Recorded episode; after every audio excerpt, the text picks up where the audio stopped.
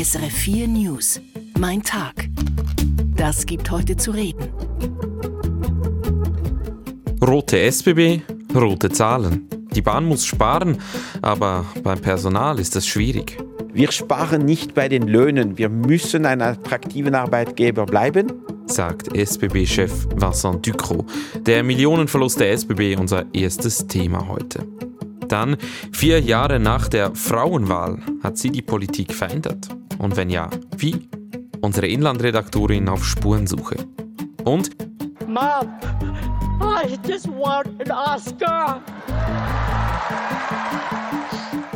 Die Oscars dieses Jahr seien ein Meilenstein für asiatisches Talent, schreibt ein Magazin.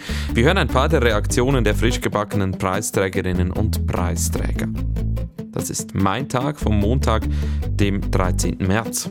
Heute mit Basil Koller. Seit Beginn der Corona-Pandemie kommt die SBB nicht mehr aus den Verlusten heraus. 2022 gab es für das Schweizer Unternehmen ein Minus von 245 Millionen Franken, obwohl gerade in der zweiten Jahreshälfte wieder mehr Menschen zugefahren sind. Dazu kommt ein hoher Schuldenberg, der wächst. Der Bund hilft zwar finanziell, aber sparen muss die SBB trotzdem. Wirtschaftsredakteur Manuel Rentsch. Rechnet man die Verluste der drei vergangenen Jahre zusammen, dann ergibt dies einen Fehlbetrag von 1,2 Milliarden Franken. So viel Geld hat die SBB seit dem Ausbruch der Pandemie verloren. Vincent Ducrot, Chef der SBB, blickt auf eine schwierige Zeit zurück. Ja, wir haben immer gesagt, dass Corona wird einfach Spuren hinterlassen. Das beweist sich in den Zahlen. Und dieser Effekt wird noch sicher eine gewisse Zeit dauern, indem äh, die, die Gewohnheit der Kunden haben sich auch verändert und das zwingt eine leichte Anpassung unseres Systems. Im vergangenen Jahr waren täglich 1,2 Millionen Passagiere im Regional- und Fernverkehr der SBB unterwegs. Das sind 31 Prozent mehr als im Vorjahr, aber immer noch 13 Prozent weniger als in der Zeit vor der Pandemie. Zum Teil machen die Menschen Homeoffice, bleiben zu Hause. Auch im Güterverkehr verzeichnet die SBB für das vergangene Jahr einen happigen Verlust. Die hohen Energiepreise belasten das Unternehmen zusätzlich. Nach den verlustreichen Jahren ist der Schuldenberg auf 11 Milliarden Franken angewachsen. Nun gerät die Spitze der SBB unter Druck. Die Führung hat im vergangenen Jahr ein Sparprogramm von 6 Milliarden in den kommenden sieben Jahren angekündigt. Vor allem soll weniger investiert werden in Züge und Gebäude. Es zeichnet sich nun auch eine Erhöhung der Ticketpreise ab. Die Absicht der SBB und der Branche ist so moderat wie möglich. Das hängt sehr stark von was die Kantone und der Bund zahlen wird in den nächsten Jahren im Regionalverkehr, weil das System muss ausgeglichen werden. Es sind 200 Unternehmungen, davon die SBB, und jeder muss sich in diesem System finden.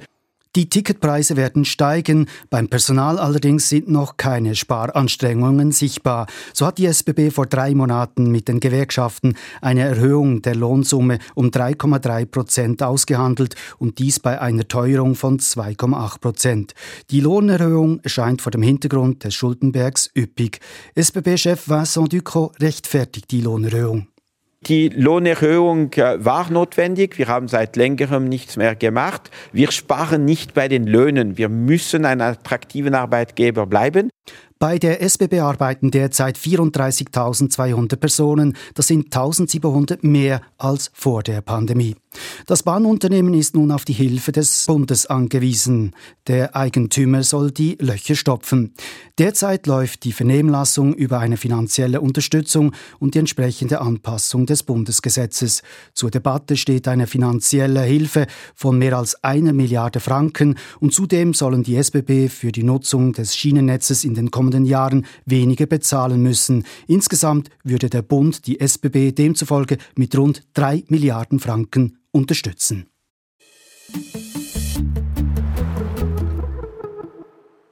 Und jetzt ein Rückblick. Oktober 2019. Die Schweizer Stimmbevölkerung wählt ein neues Parlament und wählt so viele Frauen wie noch nie zuvor. 42 Prozent Frauen im Nationalrat. Es wird zur Normalität jetzt, dass Frau politisiert und das war schon lange an der Zeit. Und das zeigt eben auch, dass es über die Parteigrenzen hinaus eine Frauenwahl war. Eine Zeitenwende.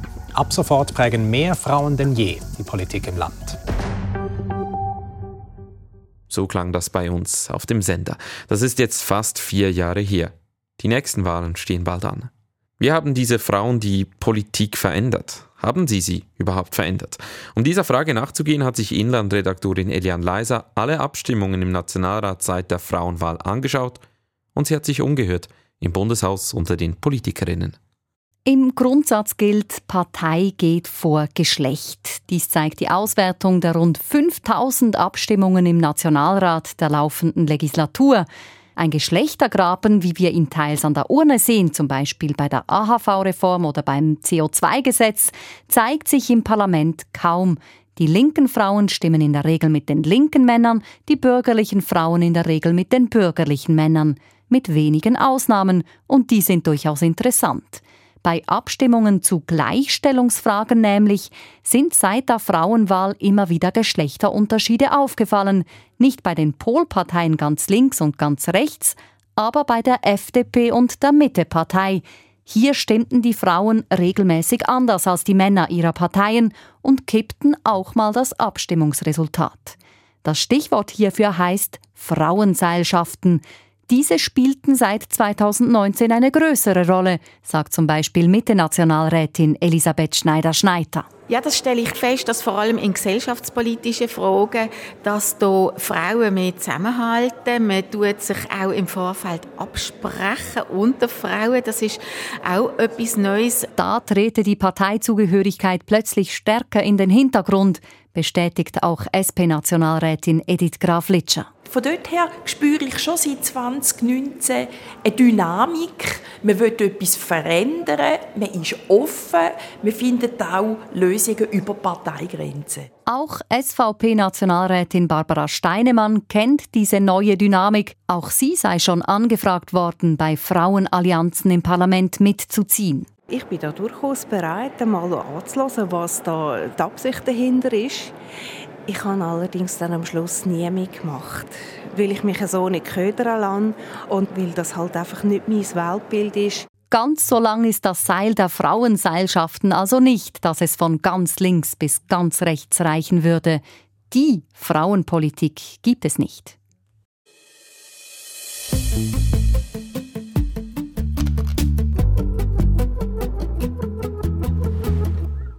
Xi Jinping hat sich durchgesetzt auf ganzer Linie. Der starke Mann an der Spitze der Weltmacht China ist am Nationalen Volkskongress für eine dritte Amtszeit als Präsident gewählt worden. Einstimmig. Dazu kommen neue Staatsstrukturen ganz nach seinem Gusto. Und China ist inzwischen in vielerlei Hinsicht die weltweite Nummer zwei, nur noch hinter den USA. Die USA aber schauen immer besorgter und kritischer auf das in ihren Augen unberechenbare China. Wohin entwickelt sich die Großmacht? Eine Analyse von China-Korrespondent Samuel Emch. Eine dritte Amtszeit als Präsident, das hat seit Mao Zedong, dem Gründer der Volksrepublik, niemand mehr erhalten in China. Die Vergleiche zwischen Xi Jinping und Ma Xi haben gerade in den Tagen des Volkskongresses wieder zugenommen. Auch mit Blick auf die Organisation der Partei und des Staatsapparates. Nach dem Tod von Ma Zedong wurde die Partei und der Staat stärker voneinander getrennt. Ministerien und Ämter wurden zunehmend von Technokraten geführt. Insbesondere die verschiedenen Provinzen des bevölkerungsreichsten Landes der Welt erhielten mehr Handlungsspielraum. Die kommunistische Partei auf der anderen Seite war für die Ideologie und die Politik zuständig. Xi bringe Strukturen wie zu Maos Zeiten zurück, sagen nun China-Expertinnen und Experten. Eine Planwirtschaft wie damals ist zwar nicht in Sicht und sicher auch nicht angestrebt. Doch treibt Xi klar die Zentralisierung voran. Die Partei erhält wieder stärkeren Einfluss auf den Staat und auch auf die Wirtschaft. Genau in diese Richtung geht die Neuordnung von Ministerien und Ämtern, die der Volkskongress letzte Woche durchgewunken hat.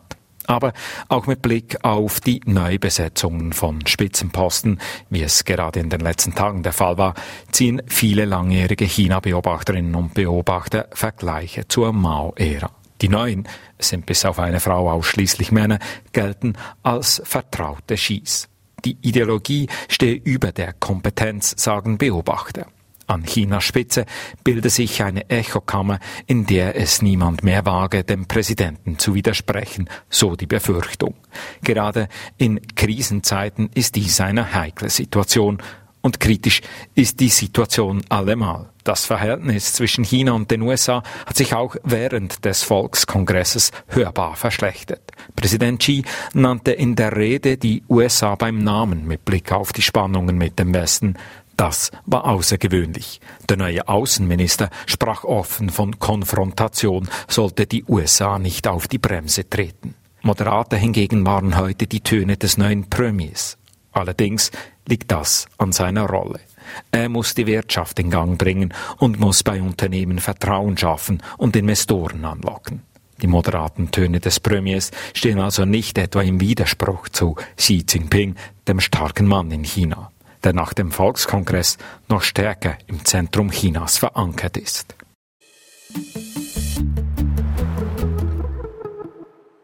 Musik oder Videokassetten. Bis in die 1990er Jahre waren die weit verbreitet. Dann kamen CDs und DVDs und lösten das Magnetband ab. Aber die Magnetbandtechnologie lebt. Sie könnte die Speicherplatzprobleme unserer Zeit lösen. Digitalredaktor Peter Buchmann hat dazu recherchiert. Silvia Staub hat ihn gefragt, warum er sich überhaupt mit dem Thema Speicherplatz beschäftigt.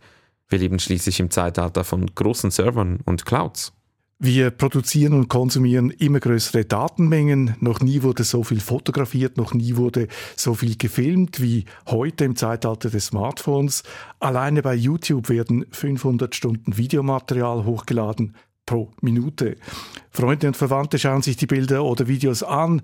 Nach ein paar Stunden schon interessiert sich niemand mehr dafür. Die Daten liegen dann während Jahren herum. Rechenzentren oder Betreiber von Social-Media-Plattformen arbeiten deshalb mit Hierarchien, mit Speicherhierarchien, Aktuelle, oft nachgefragte Inhalte behalten Sie in den schnellen, teuren Speichern.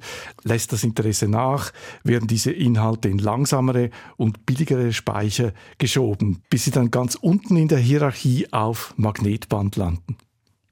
Ganz unten in der Speicherhierarchie also diese Magnetbandtechnologie, auch genannt Tape.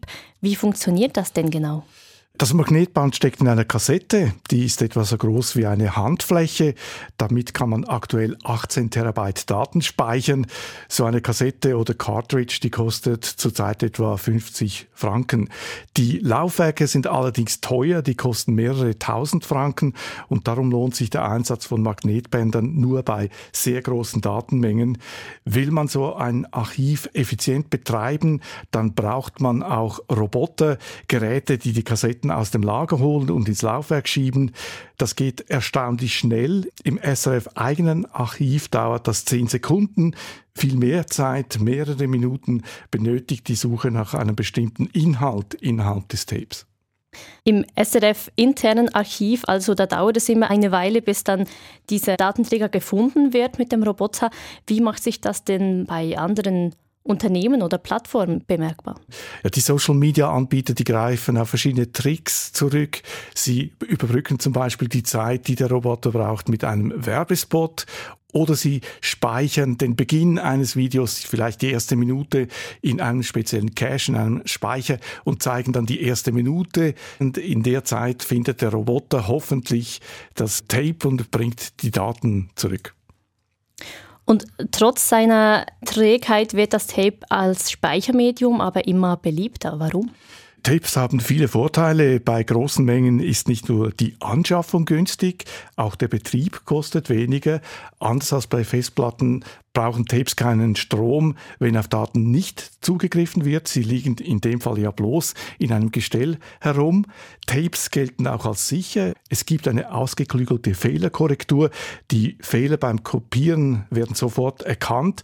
Und weil Tapes die meiste Zeit offline sind, eben in einem Gestell lagern, sind sie den Gefahren aus dem Internet nicht ausgesetzt. Bei den Festplatten, da stockt ja die Steigerung der Kapazität seit längerem.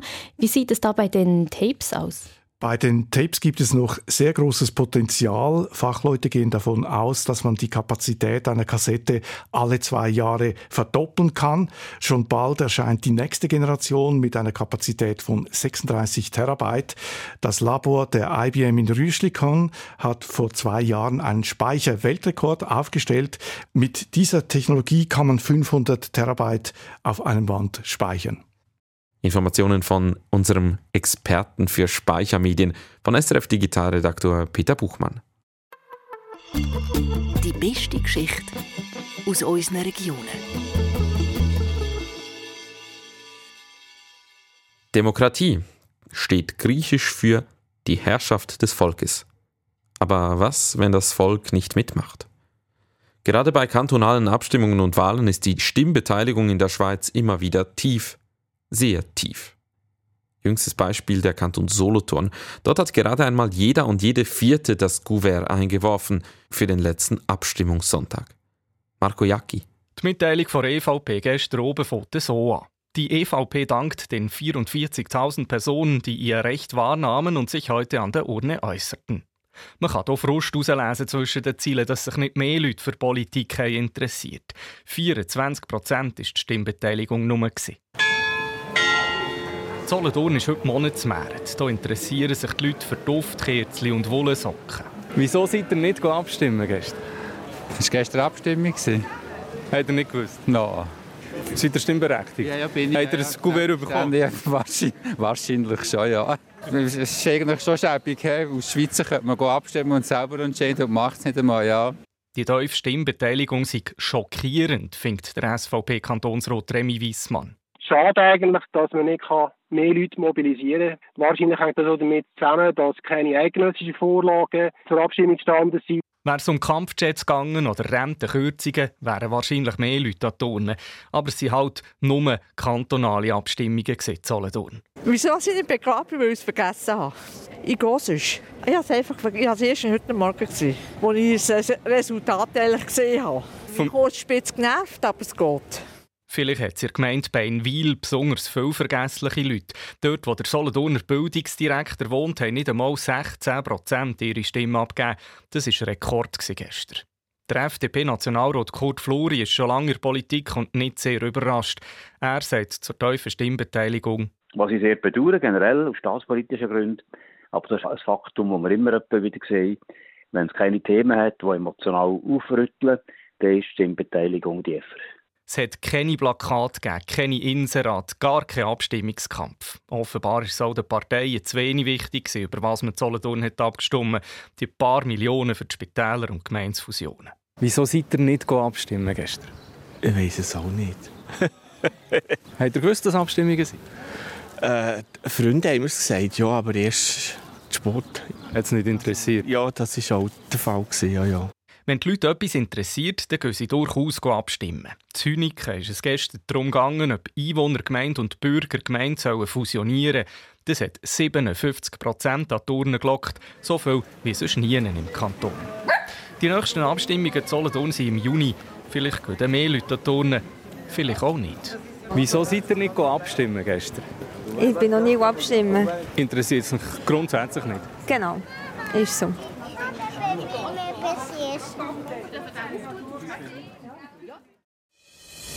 Das gibt heute zu reden. An der Wall Street mit Jens Korte. Eure Ersparnisse sind sicher. Das hat US-Präsident Joe Biden seinen Landsleuten versichert. Das US-Bankensystem sei stabil, obwohl vor kurzem die Silicon Valley Bank kollabiert ist. Americans can rest assured that our banking system is safe. Your deposits are safe. Let me also assure you, we will not stop at this. We'll do whatever is needed. Wie sieht man das an der Wall Street? Ist das Gröbste vorbei?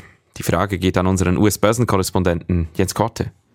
Ja gut, also die amerikanische Regierung oder die Notenbank kann grundsätzlich ähm, eine Art Garantie abgeben. Man will damit versuchen, den Run on the Bank zu verhindern, also dass die äh, Kunden in Scharen ihre Gelder ähm, abziehen. Aber wirklich zwingen kann man letztendlich die Kunden nicht. Und wenn ich mir die Ereignisse ähm, am Montag angucke, äh, First Republic zum Beispiel ist eine regionale Bank aus San Francisco. Die Aktie fällt zeitweilig 75 Prozent an Wert. Oder äh, Western Alliance, eine andere Regionalbank, da ging es zeitweilig mit dem Kurs auch um rund 80 Prozent nach unten. Also ganz offensichtlich gibt es da doch noch einige Zweifel. Also jetzt wirklich schon Entwarnung äh, zu geben, dafür ist es wohl verfrüht. Biden sagte ja, die Einlagen der Bürgerinnen und Bürger auf den Konten seien garantiert, aber er sagte auch, es gebe keine staatliche Rettungsaktion. Ja, wie passt das zusammen? Ja, das Wort staatliche Rettungsaktion, das ist äh, in der Öffentlichkeit sehr verpönt. Äh, denken wir zurück an 2008. Damals war äh, Joe Biden Vizepräsident, Barack Obama war der Präsident in den Vereinigten Staaten und er ähm, hatte damals die Banken gerettet und hatte dafür in der Öffentlichkeit einige Kritik geerntet. Deshalb also wird dieser Begriff nun verwendet. Was hier de facto passiert, ist ähm, eine Art ähm, Fonds, der von der amerikanischen Notenbank Bank geleitet wird, also nicht direkt ähm, von der Regierung und darüber werden dann eben die Einlagen sämtlicher Banken äh, garantiert. Aber äh, ganz ernsthaft, im, Ernstfall, wenn dann eben einige äh, Banken dann oder die Einlagen ähm, abgesichert werden müssen, ausgezahlt werden müssen, wer wird dann am Ende des Tages die Rechnung dafür zahlen? Das ist natürlich die Öffentlichkeit. Also meiner Meinung nach ist das hier eine gewisse Wortklauberei, dass man eben diesen Begriff staatliche ähm, Rettungsaktion vermeidet. Schauen wir doch noch kurz auf die Börse in einem breiteren Kontext. Die Kurse an der Wall Street sind jetzt am Handelsauftakt relativ stabil. Warum ist das so? Ja, das ist in der Tat ähm, schon auch interessant. Ähm, also eben wie, wie von mir angesprochen, ähm, einige Bankenaktien verlieren deutlich. Das gilt vor allem eben für Regionalbanken, wobei zum Beispiel auch äh, Charles Schwab äh, zwischenzeitlich ähm, rund 20 Prozent ähm, an Wert verloren hatte. Aber in der Marktbreite ähm, hielten sich die Kursverluste in Grenzen. Der Dow Jones war sogar mit einem Plus in die neue Woche gestartet. Äh, die äh, oder grundsätzlich die Logik äh, von Investoren und an der Börse ist manchmal relativ äh, simpel.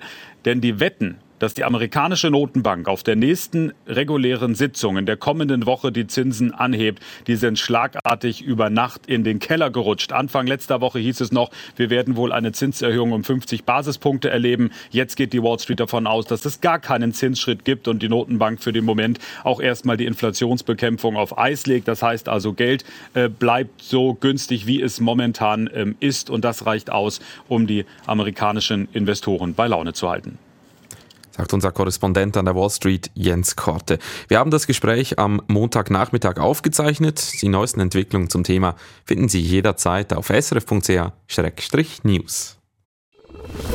Mein Hinhörer. Everything, Everywhere, All at Once war wirklich überall an den Oscars. Sieben Oscars hat der Film gewonnen, unter anderem den Preis als bester Film. Die asiatische Community hat die diesjährige Preisverleihung gefeiert. Als einen Meilenstein für asiatisches Talent bezeichnet das Filmmagazin Variety die Oscars 2023. Und es gab auch einige emotionale Momente. Hören wir rein. Da ist etwa Ke Hui Kwan, der beste Nebendarsteller dieses Jahr, als erster Asiate, der diese Kategorie gewinnt. Er reagiert so. My mom is 84 years old and she's at home watching. Mom, I just want an Oscar. Dass er nun auf Hollywoods größter Bühne stehe, bezeichnete Ke Huy Kwan als American Dream. They say stories like this only happen in the movies. I cannot believe it's happening to me. This, this is the American dream. Auch der Co-Regisseur von Everything Everywhere All at Once verwies in seiner Dankesrede für den Oscar auf seine Migrationsgeschichte. Es brauche Menschen, die Potenzial erkennen und helfen würden, es freizusetzen, so Daniel Kwan. Bei ihm sei das der Fall gewesen. There is greatness in every single person. It doesn't matter who they are. They, you have a, a, genius that is waiting to erupt. You just need to find the right people to unlock that. Thank you so much to everyone who has unlocked my genius. This means so much to us. Und dann Thank ist da natürlich noch Michelle Yeoh. Die 60-jährige Malaysierin ist als beste Hauptdarstellerin geehrt worden. Sie ist die erste Asiatin, die einen Oscar als beste Hauptdarstellerin gewinnt. Sie wandte sich in ihrer Dankesrede an alle Kinder, die so aussehen wie sie, und ermunterte sie, träumt groß, denn Träume können wahr werden. For all the little boys and girls who look like me watching tonight, this is a beacon of hope and possibilities. This is proof that dreams dream big and dreams do come true. Auch in Indien wurden die Oscars mit Spannung und Jubel verfolgt, unter anderem wegen diesem Song.